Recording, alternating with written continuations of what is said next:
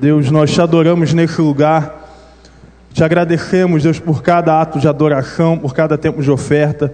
E pedimos que nessa noite o Senhor venha, venha se mover com poder nesse lugar. Que não, não tenhamos nosso coração inclinado a homens, a mais nada além da tua presença, Deus. Que possamos sentir o teu toque nesse lugar. Nós oramos em nome de Jesus. Amém. Amém. Pode sentar, meu irmão. Começar a pregar, eu quero fazer um vídeo muito especial. Talvez você já tenha escutado, amanhã começa a conferência alternativa, conferência de carnaval, organizada e liderada pela juventude de nossa igreja. É um tema muito especial para nós, sabe? A gente tem dito que não é um evento para a juventude, mas é um evento para toda a igreja. Vamos ter preletores jovens de altíssimo nível, gente realmente especial, gente que tem feito a diferença. Ah, entre eles, pessoas que têm sido convidadas a lugares muito altos da sociedade, pessoas com alta influência no meio das artes, com alta influência no meio das mídias, que têm realmente influenciado deixado uma marca no mundo. Então, eu quero te convidar a partir de amanhã, sexta-noite, sábado de manhã, a gente vai ter uma programação de esporte, vôlei, futebol, algumas coisas. Sábado à noite, culto, domingo de manhã e à noite, normalmente. Segunda noite, com o lançamento do canal de, igre... da... canal de YouTube da igreja com programas de YouTube da igreja, notícias do fim do mundo, está bem interessante, bem engraçado, bem contextualizado. Na terça-feira, o encerramento. Então, você, nosso convidado, convidado da sua igreja, você tem uma alternativa muito especial para esse carnaval, você está mais convidado para isso. Abra sua Bíblia em Josué, capítulo 6.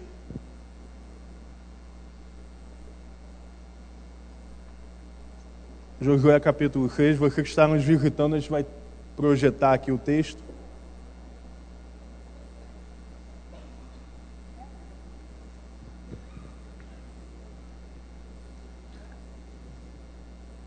Josué capítulo 6, a partir do versículo 1.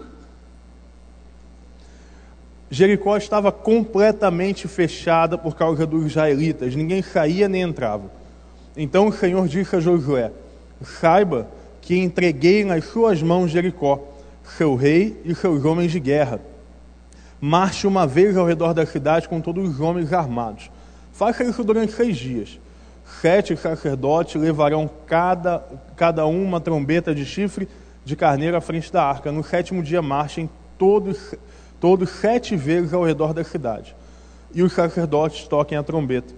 Quando as trombetas soarem, um longo toque, todo o povo dará um forte grito, o muro da cidade cairá, e o povo atacará, cada um do lugar de onde estiver. Josué, filho de Naum, chamou os sacerdotes e lhe disse: Levem a arca da aliança do Senhor, sete de vocês tocarão trombeta à frente da arca. E ordenou ao povo: Avancem, marchem ao redor da cidade. Os soldados armados irão à frente da arca do Senhor. Quando Josué terminou de falar ao povo, os sete sacerdotes levaram sua trombeta perante o Senhor, saíram à frente tocando as trombetas, e a arca da aliança do Senhor ia atrás deles. Os soldados armavam, armados marchavam à frente dos sacerdotes, que tocavam as trombetas, e o restante dos soldados seguia a arca. Durante todo esse tempo tocavam-se as trombetas, mas Josué tinha ordenado ao povo: não dê um brado de guerra, não levante a sua voz, não diga palavra alguma até o meio-dia, até o, a, perdão, palavra alguma até o dia em que eu lhes ordenar. Então vocês gritarão.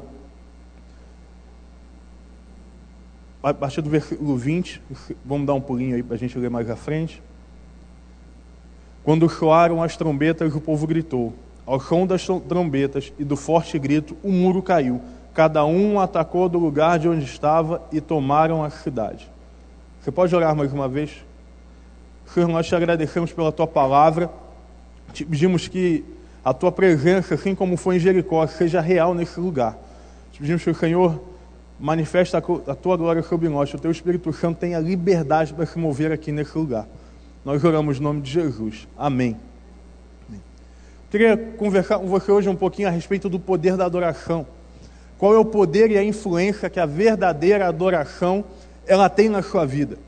Mas para que nós falemos do poder da verdadeira, eu preciso te alertar um pouco a respeito do que chamamos, ou podemos chamar de uma falsa adoração. Como assim, pastor? Existe uma falsa adoração? Sim, existe uma adoração que ela não sobe a Deus como um ato de adoração, mas ela sobe como às vezes alguns atos de falsidade, às vezes como alguns atos é, é, rasos, às vezes como até atos de hipocrisia. A falsa adoração é aquela adoração que nós publicamente prestamos ao Senhor, mas internamente não, mas não corresponde internamente com aquilo que vivemos. Uma falsa adoração não é cantar uma música errada. É longe disso, porque a adoração não tem nada a ver com música. A música ela faz parte do nosso contexto de adoração. Mas quando eu, digo, quando eu digo que eu adoro a Deus, eu estou dizendo que eu tenho uma vida que coloca Deus no trono de todas as coisas. Se a minha vida coloca Deus no trono de todas as coisas, ela é uma vida, uma vida de adoração. Pastor, mas se nós somos crentes, necessariamente isso acontece. Infelizmente não é verdade. Eu gosto muito de um autor chamado Timothy Keller, onde ele diz que aquilo que toma o meu dinheiro, aquilo que toma a maior parte do meu tempo e a maior parte da minha atenção, isso é o meu verdadeiro Deus. O grande problema é que muitas vezes nós nos convertemos, mas com o passar do tempo, nós perdemos o espanto em adorar a Deus. Nós, per nós perdemos o, o vislumbre do que é adorar a Deus e ter uma vida consagrada, que é muito diferente de vir à igreja ou, ou simplesmente ouvir uma adoração. Eu conheço alguns que cantam sobre Jesus, que compõem até sobre Jesus, que tocam a respeito de um Jesus, mas não vivem um relacionamento com Ele. Isso não é uma adoração verdadeira, isso é uma falsa adoração. A diferença é que a falsa adoração ela só engana aqueles que estão à nossa volta ou a nós mesmos. Mas o Senhor conhece e busca adoradores que adorarão o Espírito em verdade. E quando nós adoramos a Deus em Espírito em verdade, coisas acontecem. Quando nós adoramos a Deus e colocamos Deus no altar do nosso coração, as coisas ao nosso redor começam a ser afetadas. As coisas são transformadas. Nós começamos a ver sim milagres. Sabe, nós vemos às vezes como cristãos ateus.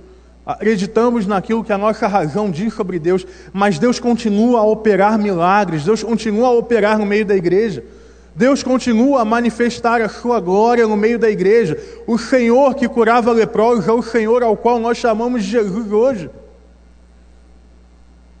Mas em nossa geração de igreja, nós vamos perdendo esse vislumbre, e por conta de influências modernas e pós-modernas, nós vamos nos distanciando do Deus que fez o seu filho nascer de uma virgem, nós nos distanciamos do Deus que abria o mar, nós nos distanciamos do Jesus que ressuscitou, e começamos a adorar aquilo que os nossos olhos podem ver. Mas quando nós mudamos esse prisma e adoramos a Deus por aquilo que Ele é, não por aquilo que Ele faz, nós vemos que adorar a Deus é um ato sobrenatural. Essa palavra, às vezes, ela fica um pouco confusa. Por muita gente usa ela de forma errada, mas quando eu digo sobrenatural, eu digo que algo acontece acima do normal, além do normal. É exatamente a respeito disso lemos aqui. Deus promete uma terra.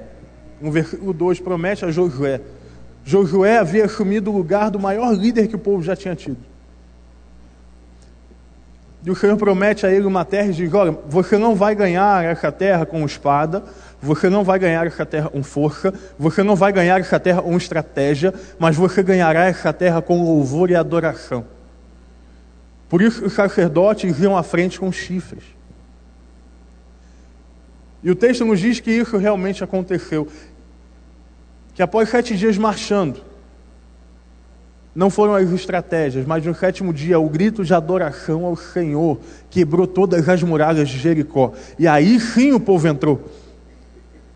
Não é a sua estratégia, não é a minha estratégia, não é o nosso falar, não é a sua oratória, não é o seu poder, mas as muralhas da nossa vida caem pelo poder e pela glória de Jesus.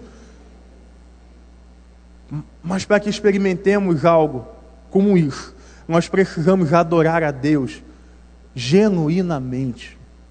E quando eu adoro a Deus com tudo que eu tenho, quando eu coloco Deus no altar do meu coração,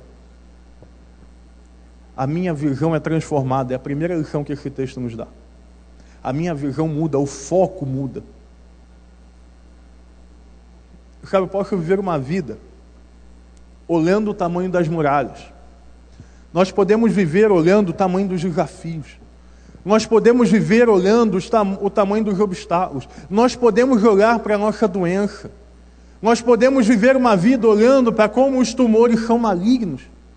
Nós podemos viver uma vida olhando para como a política brasileira é corrompida.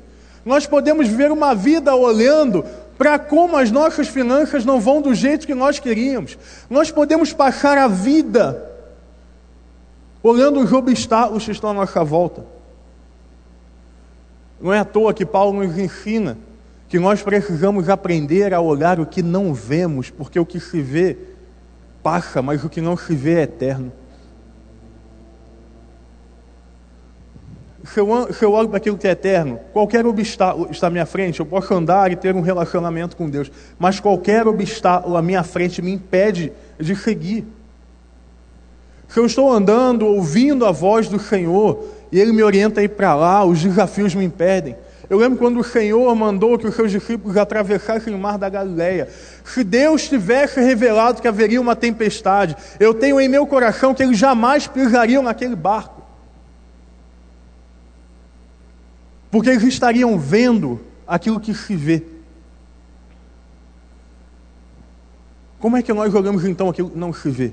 Como é que eu posso andar e passar por cima dos obstáculos? Como é que eu posso andar em meio à maior crise da minha vida e entender que o Senhor é o bom pastor e não deixa nada que falte? Como que eu posso andar nos desafios da minha vida e entender que o Senhor está me fazendo dar voltas, mas que na sétima aquela muralha cairá?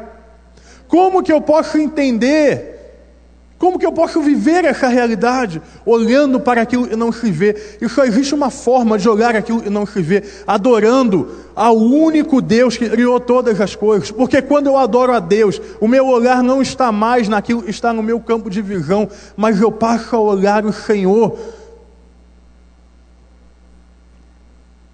Porque quando eu olho ao Senhor, eu olho as suas promessas que são eternas. Eu olho a sua graça que é eterna. Eu olho o seu amor que é eterno. Eu olho o seu, o seu poder que é infindável. Eu consigo então olhar para um Deus que conhece tudo aquilo que eu estou passando. Quando eu adoro a Jesus, a minha visão ela muda de, de lugar. Quando eu adoro a Jesus, eu passo a não olhar os obstáculos como eles são, mas eu olho os obstáculos, como Deus quer que eu veja. E os obstáculos na nossa vida servem para uma coisa apenas, ou para basicamente uma coisa, para tratar o nosso caráter.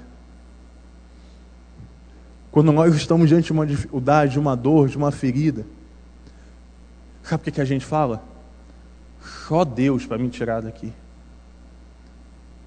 Quando eu estou diante da maior crise da minha vida, nós dizemos: se Deus não agir, não sei o que vai acontecer. E nesse momento, a gente vê as muralhas caindo, os altares idólatras caem, e Deus se torna real na nossa vida. Por isso a escola do sofrimento é uma escola que dói. Mas aí nós terminamos como Jó terminou, né? Conhecia o Senhor só de ouvir falar, mas agora eu conheço Deus. Quando nós adoramos a Deus, o nosso foco ele sai. Meu irmão, quando o seu foco está em Jesus, o seu foco não está na cruz nem na morte, o seu foco está depois de três dias que o Senhor ressuscitou. O seu foco está além da dor humana. O seu foco está em saber que a morte, a pior derrota humana, se tornou em Jesus a maior vitória da humanidade. A adoração me faz mudar, mudar o foco. Mas a adoração também revela a presença de Deus. A adoração revela a presença de Deus. Alguns meses atrás, nós não tivemos a oportunidade de compartilhar isso. A gente teve um nosso acampamento lá da juventude, tivemos 420 jovens adolescentes lá. O maior acampamento da história da nossa juventude foi algo assim, espetacular. Tempo de Deus. Mas eu tenho aprendido que quando Deus se manifesta, quando a gente bota a mão em lugares que Deus não governa, o diabo ele faz de tudo para puxar. Sabe, o diabo existe, eu não sei se você acredita nisso, mas o diabo é real, está na Bíblia. Enquanto adoramos ao Senhor, Há uma guerra no mundo espiritual sobre nós. E naquele lugar nós estávamos adorando ao nome de Jesus. Meu irmão, não foram uma, não foram duas, mas nós experimentamos ao total de sete possessões naquele lugar. Sete. Estávamos lá com 420 adolescentes jovens, universitários, recém-entrados no mercado de trabalho, todo mundo muito novo. Você tem uma ideia, eu tenho 27 anos e sou um dos mais velhos do povo. E o Senhor, aprove ao Senhor que aquilo acontecesse lá. E eu lembro de uma cena, teve um dia que foi muito difícil, mas muito difícil. A gente, Deus levou a gente, a gente não sabia o que ia acontecer na sexta noite. Nós combinamos entre os líderes, entre os adultos que formam a equipe, os pais que vão lá. Nós combinamos de fazer um jejum ao longo da manhã, do dia inteirinho. A gente almoçaria e seguiria em jejum até no final da tarde. Meu irmão, ali começaram todas as manifestações espirituais. Todas. Ao todo foram sete. Eu pude presenciar sete por ser o pastor. Eu jamais havia visto tanta batalha quanto eu vi na minha vida. Mas eu lembro, já no calar da noite, no esgotamento, no esgotamento, a gente não, eu não tinha comido, não tinha dormido. Alguém falou assim, pastor, tem outro. Lá no, no agora está no quarto dos adolescentes, está todo mundo lá olhando. Eu fui para lá, pedi que o pessoal saísse, que a gente iria resolver, e uma autoridade no nome de Jesus. O diabo não tem poder sobre o nome de Jesus, então ele sai.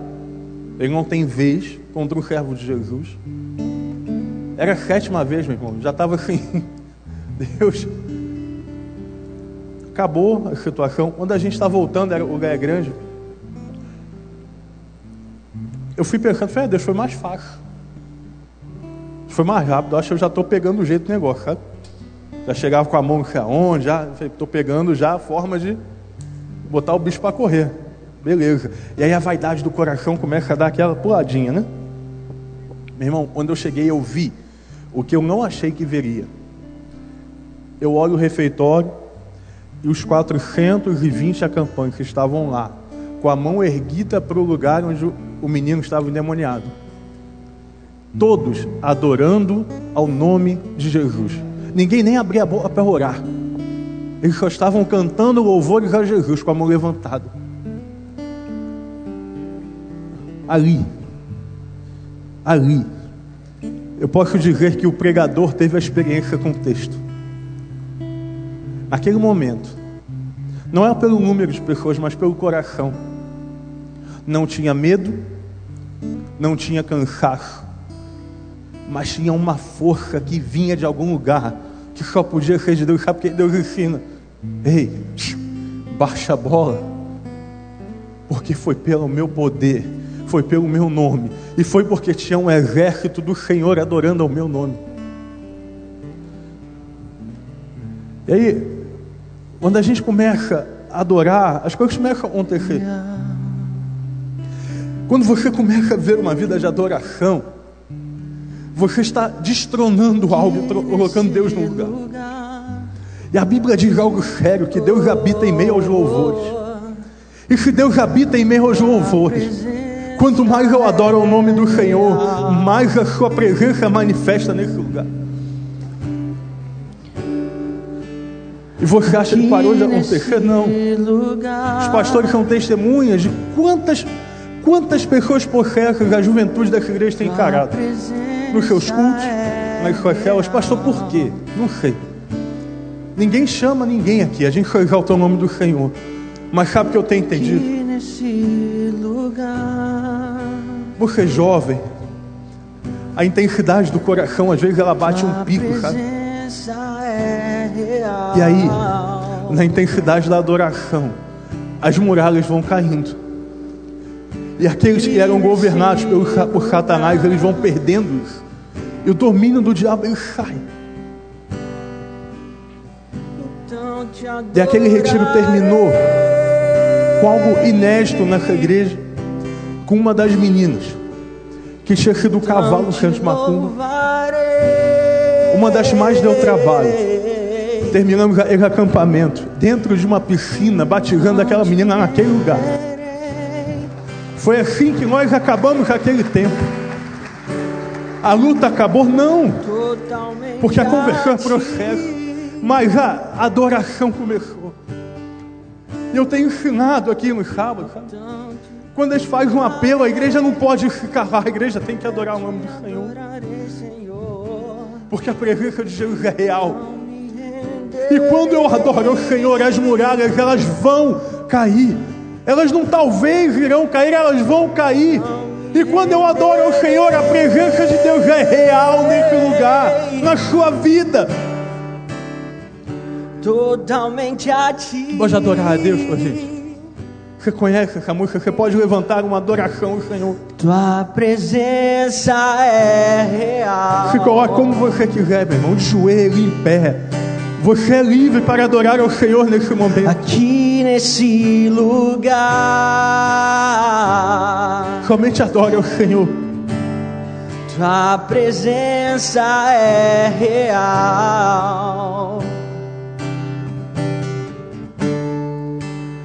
Aqui nesse lugar, tua presença, Senhor, tua presença é real. Aqui nesse lugar, tua presença é real.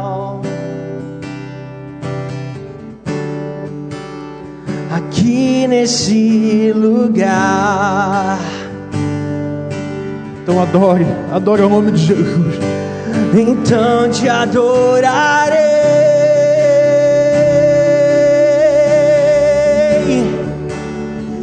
Então te louvarei.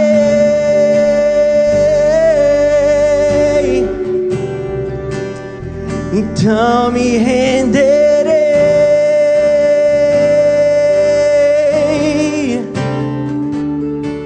totalmente a ti.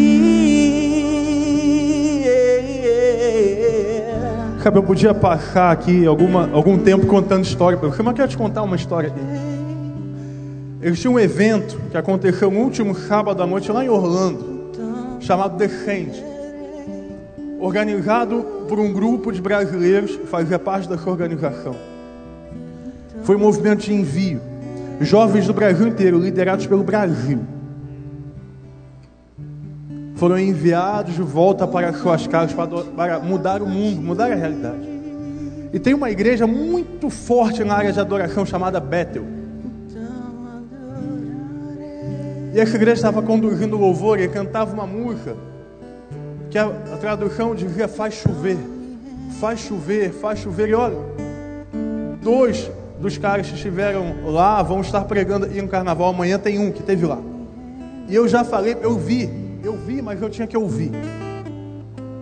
Gera, Geraldo, o que aconteceu quando eles cantaram essa música? Gui, o céu fechou e começou a cair uma chuva que ninguém explicava, mas só caiu ali no estádio. E quando a música acabou, a chuva foi secando, porque havia um povo adorando ali. Eu liguei para o segundo que estava lá. Flavinho, o que aconteceu nesse lugar? Enquanto nós cantávamos Let it rain, faz chover, a chuva começou a brotar naquele lugar. E quando nós terminamos, acabou. Liguei para o terceiro, Pastor Lipão, o que aconteceu nesse lugar? Enquanto nós cantávamos, começou a haver uma chuva. Liguei para o quarto, Pastor Juan, é verdade. É, enquanto a igreja adorava, Deus derramou uma chuva sem explicação sobre aquela cidade. Porque isso é o que Deus faz. É exatamente isso que Deus faz. E não tem a ver com música, mas tem a ver com, com adoração. Por isso, nessa noite, Deus colocou no meu coração de pregar sobre isso, sobre o poder da adoração. Eu acredito num Deus que continua fazendo milagres. Sabe, no ano passado, no carnaval, teve gente entrando na igreja de fantasia. E sabe qual foi a minha ordem? Não mande tirar nenhum tipo de apetrecho, porque isso aí só vai sair com o nome de Jesus. Se entrar, pastor, perguntaram hoje, pastor, e se vier alguém fantasiado, um chifrinho, deixa entrar e não manda tirar porque a adoração ao nome de Jesus vai retirar tudo aquilo que não vem do Senhor. Eu não preciso colocar obstáculos, eu não preciso dar jeitinho, eu só preciso adorar a Deus. E nós veremos nesse lugar, não só no carnaval, mas ao longo dos anos, nas células, na sua família, no seu trabalho, o Deus que agiu aqui em Jericó, agindo na sua vida. Porque esse Deus é real, porque esse poder é real, porque Ele continua atraindo as multidões para adorá-lo. Mas o último ensinamento é que a adoração de Deus nos leva para a sua promessa. Deus tem uma promessa sobre a sua vida. Deus tem um plano perfeito sobre a sua vida. E sabe de algo? nada, nem ninguém pode lhe afastar daquilo que o Senhor prometeu. Nada pode retirar você do caminho da promessa de Deus. Aquele povo, imagina aquele povo ouvindo Josué. Josué, como assim? Tem um exército enorme nesse lugar, tem uma muralha. Ok, o Senhor nos prometeu a terra, mas essa não é a forma. Mas Josué tinha uma coisa na cabeça. Quando no versículo 2, Deus diz: Saiba que eu entreguei, eu entreguei nas suas mãos Jericó. Sabe como é que funciona a promessa de Deus? Ele não fala assim, ei, eu entregarei, eu farei, eu verei, eu moverei, eu derrubarei, eu mudarei. Não mas a promessa do Senhor ela acontece assim: eu já fiz, eu já derramei, eu já coloquei, eu já falei, eu já movi, eu já ouvi, eu já enviei, eu já curei. É assim que a promessa de Deus funciona, porque a promessa de Deus, ela não é uma possibilidade, mas a promessa de Deus é uma realidade. Quando a Bíblia diz que o choro dura uma noite, mas a alegria dura, vem pela manhã. Isso não é possibilidade, isso é realidade. Quando a Bíblia promete que o verdadeiro amor lançará fora todo medo, isso é uma promessa sobre a tua vida, não é uma possibilidade, é uma realidade. Quando Deus diz lá em Apocalipse: Eis que estou fazendo nova todas as coisas. Isso não é possibilidade, é uma realidade. Quando o Senhor entrega a Josué, quando ele diz a Moisés: Vá pregar que eu libertarei o povo. Isso não é possibilidade, isso é realidade. O que Deus colocou sobre a sua vida não é possível, mas é real. Não só é possível, como é real. E o mesmo Deus que viveu em todo o Antigo Testamento, que fez o Senhor ressuscitar dos mortos, é o Deus que lhe faz as promessas reais. Por isso, quando eu adoro, quando eu entrego meu coração a Deus, eu sou levado às promessas. E que coisa boa é viver na promessa de Deus. Porque na promessa de Deus não existe nenhum tipo de dúvida. Sabe por que não existe? Porque a palavra diz que Deus não é homem para mentir. Sabe por que não existe dúvida? Ao contrário de qualquer religião no mundo, nós adoramos a um Deus que se entregou à morte e ressuscitou. A morte, a maior certeza da vida humana foi derrotada aos pés de Jesus. Se eu entendo isso, eu posso afirmar na autoridade do Espírito Santo de Deus que eu adoro a um Deus da promessa, a um Deus da certeza. Mas eu preciso adorá-lo. Eu preciso render um ato de adoração a Ele. Adoração a Deus, aqui no Novo Testamento, não é grito, não é o ru, não é cantar, mas é oferta. E sabe o que acontecia? Aquele povo ofertava o que tinha de mais precioso. Eu lembro nós estávamos lá naquela piscina. Sabe, foi o ato de batismo mais intenso que eu já vi na minha vida. Enquanto a menina caminhava para poder ser batizada, ela caiu. Caiu. Completo transe. Que fizemos? Adoramos a Deus. Ela levantou. Andou mais um pouco, caiu de novo. Tamanha luta. Luta, irmão, física. O que fizemos? Oramos, adoramos a Deus. Ela levantou. Ela caiu a terceira vez. Aí veio ao meu coração é melhor não batizar ela hoje, porque pode ser complicado. Vai que na água dá alguma coisa, ela está na água. De repente ela abre o olho, eu não falei isso, eu pensei, irmão. Ela olha para minha cara, pastor, nada vai me impedir de batizar, não é? O que, que eu respondo? Com o coração enganoso do homem. Falei, não, nada vai impedir você de batizar. Pastor, eu queria pedir uma coisa. Quando eu entrar na água, você deixa eu orar? Tá. Nós entramos, tinha gente ali para ajudar para qualquer emergência. E aquela menina fez a adoração mais linda que eu já vi na minha vida. Ela estava vermelha, estava vermelha. Ela tremia, a boca parecia não ia abrir. Ela falou assim: Senhor, eu entrego ao Senhor tudo que antes eu havia entrego a outro eu entrego ao Senhor tudo aquilo que passou. Eu entrego ao Senhor a minha filha que eu havia consagrado, eu havia consagrado. Eu entrego ao Senhor o meu caminho. Eu entrego ao Senhor toda a minha vida. Eu entrego, Senhor, tudo aquilo que eu ainda não havia entregue, eu entrego nas suas mãos nesse lugar. Imediatamente a gente bate aquela menina. E com testemunhas, com vídeo, aquela menina levanta daquela água não vermelha, não trema, mas ela dá um salto, levanta completamente renovada por Jesus. Sabe por quê? Porque o batismo é o maior ato de entrega que nós podemos fazer. O batismo simboliza uma completa entrega. Por isso nós batizamos naquele lugar. Não é porque tinha que ser ali, mas porque ela tinha que entregar, ela tinha que renunciar, ela tinha que colocar os pés de Deus, ela queria. E aí o que, que a Bíblia diz, pastor? Tem água aqui, o que impede de eu te batizar? Eu tinha uma piscina enorme. Vamos batizar. As lutas não acabaram. Eu repito sempre. As lutas dessa menina continuam e são duras. Mas essa menina nunca mais nem ouviu a voz de Satanás.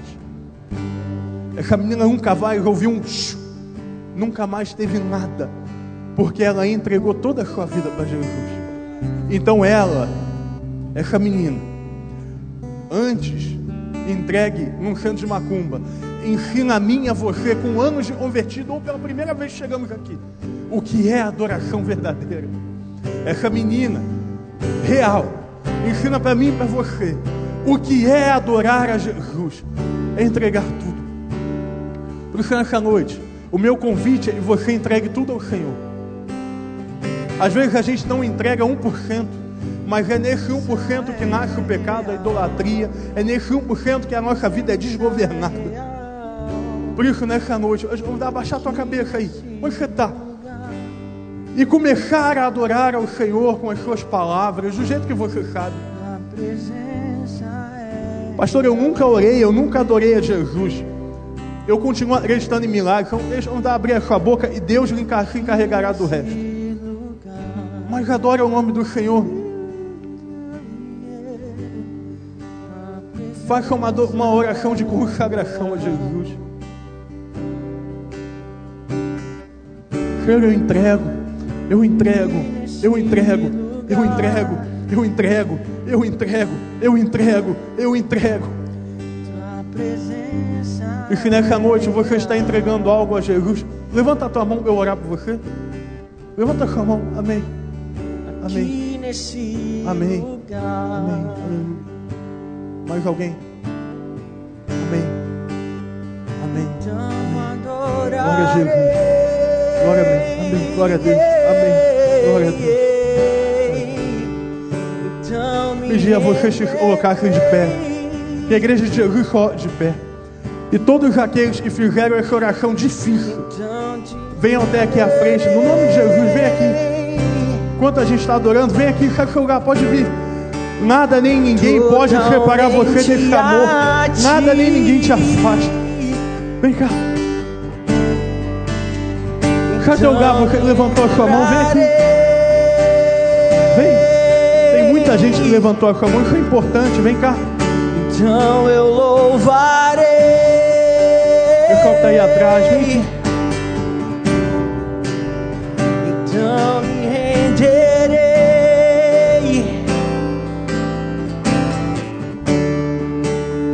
Totalmente a ti.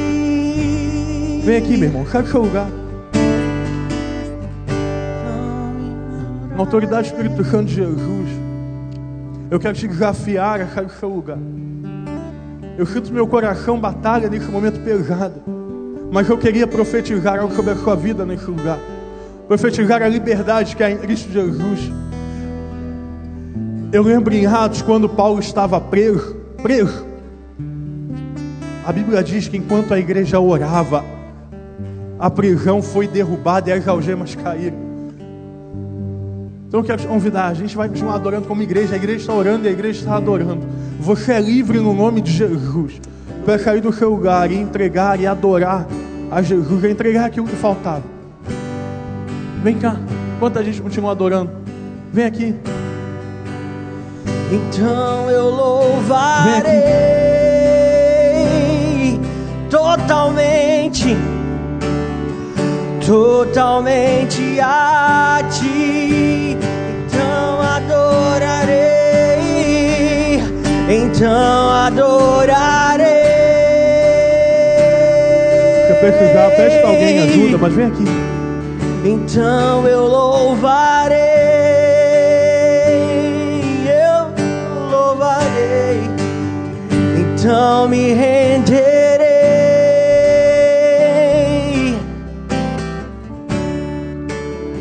totalmente a Pode levantar tua mão para cá, na autoridade do Espírito Santo de Jesus. Queria te convidar a não me esperar orar, mas se você já pudesse orar por essas pessoas. Tem gente sozinha aqui, eu precisava de alguém aqui. Tem muita gente sozinha.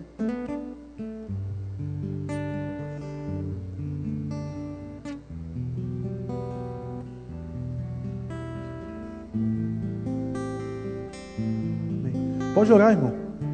Nome de Jesus, a igreja possa orar. Você é revestido da autoridade do Espírito Santo de Deus. Você possa orar ao Senhor nesse momento.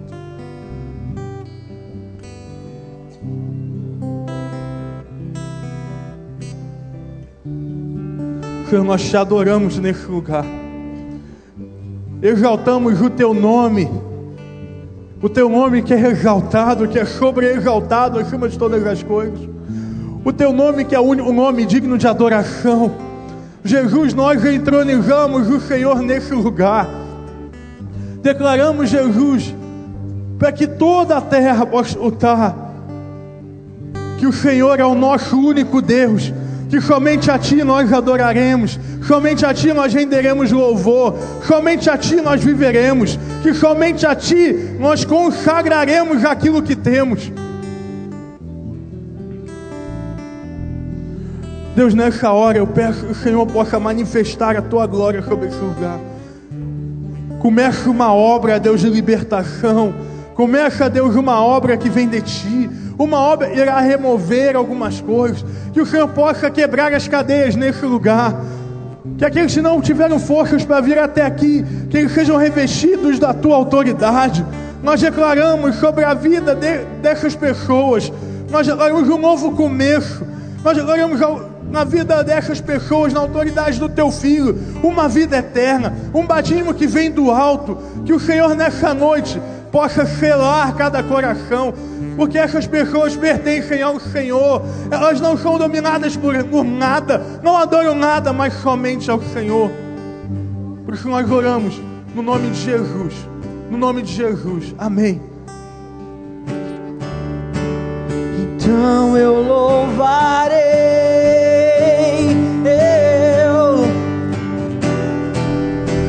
Então me renderei. Pode voltar pro seu lugar, adorando a Jesus. Pode voltar.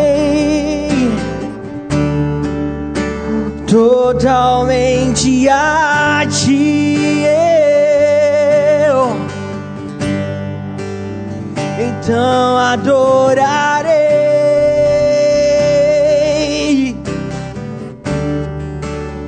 Então eu louvarei.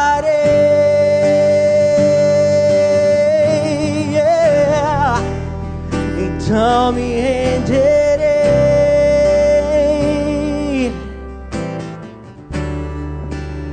Totalmente ti.